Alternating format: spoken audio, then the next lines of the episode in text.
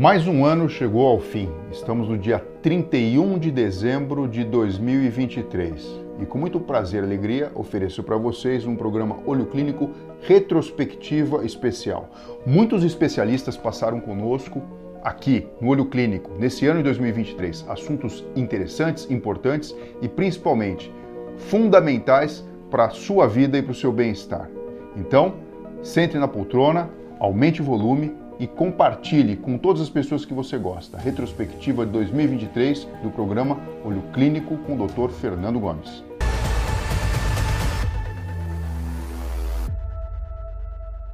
Gostei aí de duas dicas que você deu. Para os homens, quando você começa a ver o, o, o couro cabeludo, é. alguma coisa está diferente, está mudando. E para a mulher, quando, por exemplo, prende o cabelo e sente uma coisa meio subjetiva, mas ao é. mesmo tempo não é. é. A pessoa conhece o corpo, vai lá, pega o rabo de cavalo e fala, puxa vida, o volume está tá menor. Agora, isso demora, né? Demora. É uma coisa lenta, né? É, é, lento e assim. Mas a mulher percebe mais porque o cabelo começa a crescer menos, a alongar menos. É comum a mulher vai ganhando de idade, fala: caramba, meu cabelo crescia até aqui, quanto eu quiser, você vai para a cintura, mas depois ele chega no ombro, não cresce mais. É que o THC é o psicotrópico, o que faz uh, uh, ter alterações uh, neuropsíquicas, podemos uhum. falar assim. o CBD não, né? Não tem não, essa. CBD não tem. tem propriedade medicinal, Sim. atua no corpo, mas não provoca Sim. nenhum tipo de, de alucinação ou de não, percepção não diferente. Né? Não, não provoca. E o que, que a lei permite, o que, que a lei brasileira permite e o que, que a lei brasileira não permite, quando a gente fala de legislação? Hoje em dia está muito mais brando, né? Então você já pode, uh, um paciente vai, vai se consultar com, com, o médico, né? O médico vai prescrever para ela uh, o tratamento. Ela vai pegar essa prescrição, vai enviar para a Anvisa. A, Anvisa vai emitir uma, uma autorização de uso, de, de, aliás, de uso não, de importação, né? Se for o caso de importar, né? É, porque para o uso em si, a pessoa só com a prescrição médica ela já está apta a utilizar, né? Sempre aquele espaço na tua casa que está longe de, de qualquer é, eletrodoméstico que vai emitir ondas, que vai emitir calor, ondas eletromagnéticas, né? É, calor, longe da televisão, estou falando isso por causa da questão dos homeopáticos, é, longe do banheiro, que sempre vem o vapor, Aí alguns, alguns perguntam, poxa, mas então não tem onde guardar debaixo da cama? Também não pode, em um ambiente muito rasteiro, né? não só por causa dos insetos, mas por causa da umidade, do, dos, do pó, tudo isso interfere. Então busque na tua casa aquele local que você sabe que é mais arejado, que não tem tanta luz, né? não pega tanto sol, é, porque obviamente o calor interfere, e um, e um local assim que seja livre, né, tipo da, da facilidade de crianças alcançarem, né? Mas eu observo que algumas, né, é, essas, é, o pessoal da terceira idade, eles têm ainda uma barreira muito grande de admitir ou ainda de achar que psiquiatra é, é coisa de doido. É, e aí a gente acaba tendo até uma subnotificação de depressão e ansiedade, que eles não vão atrás ou então acha que é coisa da vida. O músculo, ele é a nossa, o nosso alicerce, eu acho, sabe? O músculo, porque sem ele a gente vai chegar um, um determinado momento que vai faltar aquela liberação de, de substâncias e hormônios que, o, que só o músculo libera para você é, fazer as coisas naturais da vida. Eu, eu, acho muito interessante esse, esse ponto que você tocou. Porque assim, ó, a gente vive num mundo físico onde existe a força da gravidade. Isso. Você tropeçou, é pro chão que vai cair. Isso pode ser rico, pobre, bonito, feio, gordo, magro, é da mesma maneira. É. O nosso cérebro capta informações do meio ambiente através da audição, da visão, do olfato, Isso. do paladar, do tato, mas é através da movimentação muscular ordenada que a gente consegue influenciar no mundo físico. Até para a gente falar, é músculo que está trabalhando aqui, impressionando o som.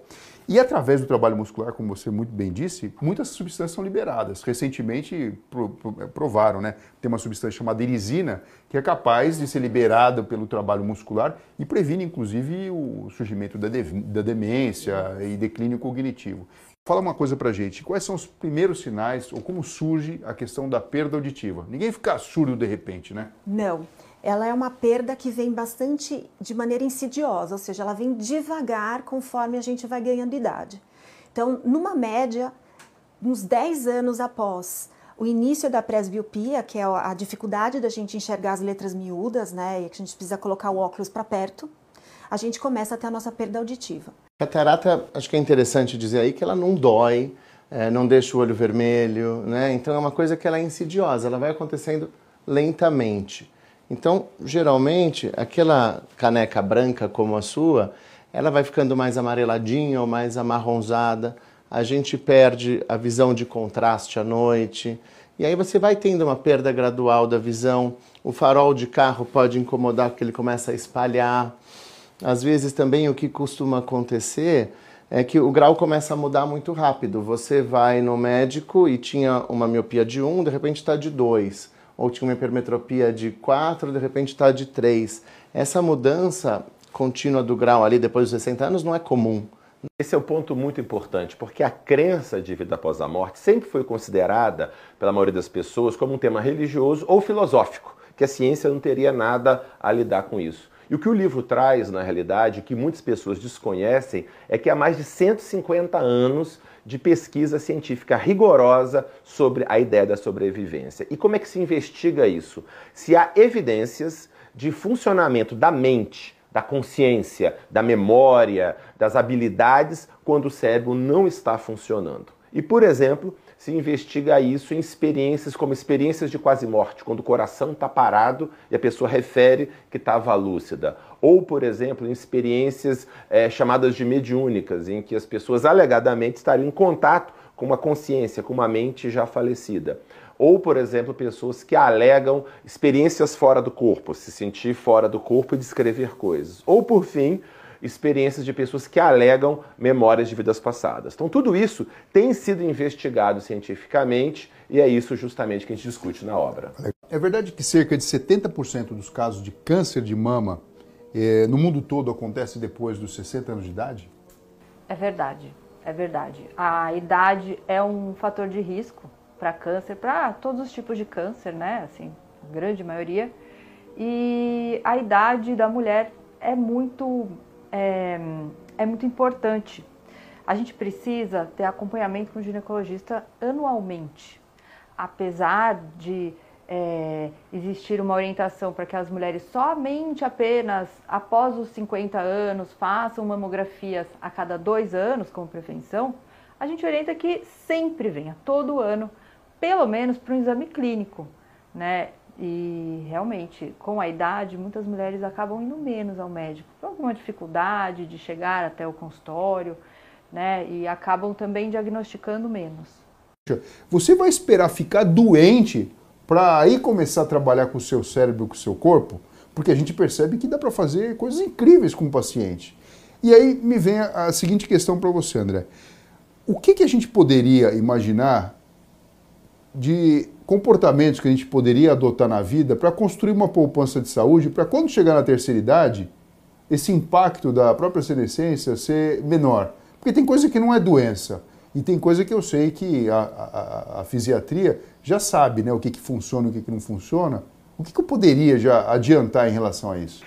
Essa é uma ótima pergunta. Realmente, a grande questão aí é como você vai chegar na chamada terceira idade. Se ela chegar na terceira idade, tendo tudo isso controlado, ela já está na frente. Né? Não que a gente não tenha o que fazer até controlar, não nós, mas outros colegas, controlar essa própria, essas próprias coisas. Mas dentro disso tudo ainda tem, as, tem a parte física, que é importante ah, colocar aí nesse cofrinho aí da poupança, a questão da massa óssea, ter um, ter, ao longo da vida ter um grau de atividade física para manter uma massa óssea melhor. Quer dizer, não é só massa muscular, né? Massa muscular também é uma, é uma uma outra coisa, a sarcopenia é muito comum entre, entre idosos, né? E muitas vezes a gente tem visto e tem feito suplementação que antes sarcopenia era uma é coisa... perda de músculo. A pessoa percebe músculo, que ela né? vai ficando mais flácida, com menos força. Menos força. O volume do, do braço, da perna diminui Isso, mesmo. e muitas vezes isso não aparece muito. Se o paciente for um pouco mais fortinho assim, fala, ah, Sim, nossa, porque tá engana, saudável. sim, você vai ver sim. muita, vai fazer uma avaliação de, de composição corporal, é muita gordura e pouco músculo, né? Sim. E gordura visceral. E de fato, Jesus quis nascer isso naquela circunstância. Chegaram lá, havia muita gente, eles tiveram que buscar um lugar discreto, porque ia ser um nascimento. e acabou numa gruta. E Jesus, numa gruta que na verdade é a palavra presépio. A palavra presépio significa era um estábulo. Não havia lugar na estalagem, foram num estábulo, era um lugar de pastores. A cidade de Belém, até hoje, você vai por lá e você percebe os campos com os pastores, e foram uma dessas grutas. E isso daí não foi uma circunstância, isso foi Deus permitiu que fosse assim. E é bonito encontrar na, na narrativa que se faz desse nascimento, como tanto São José como Nossa Senhora, inicialmente talvez sem entender, foram compreendendo aos poucos aquilo que Deus queria transmitir com esse nascimento, naquelas circunstâncias de pobreza, desprendimento né, e de infantilidade, de total, né, um Deus que se faz totalmente disponível, que se põe nas nossas mãos, um Deus que mostra, eu confio em vocês, eu vou salvar vocês porque confio em vocês e os quero com todo o amor. É isso aí, pessoal. Eu desejo para você e para toda a sua família um feliz ano novo, que 2024 seja repleto de realizações, muito sucesso, muita saúde, muita harmonia e paz para você, para mim e para todos que nos acompanham aqui no Olho Clínico. Semana que vem a gente está de novo com um novo episódio para que você possa viver melhor e aprender mais sobre neurociência do comportamento, vida, medicina e muito mais. Até lá!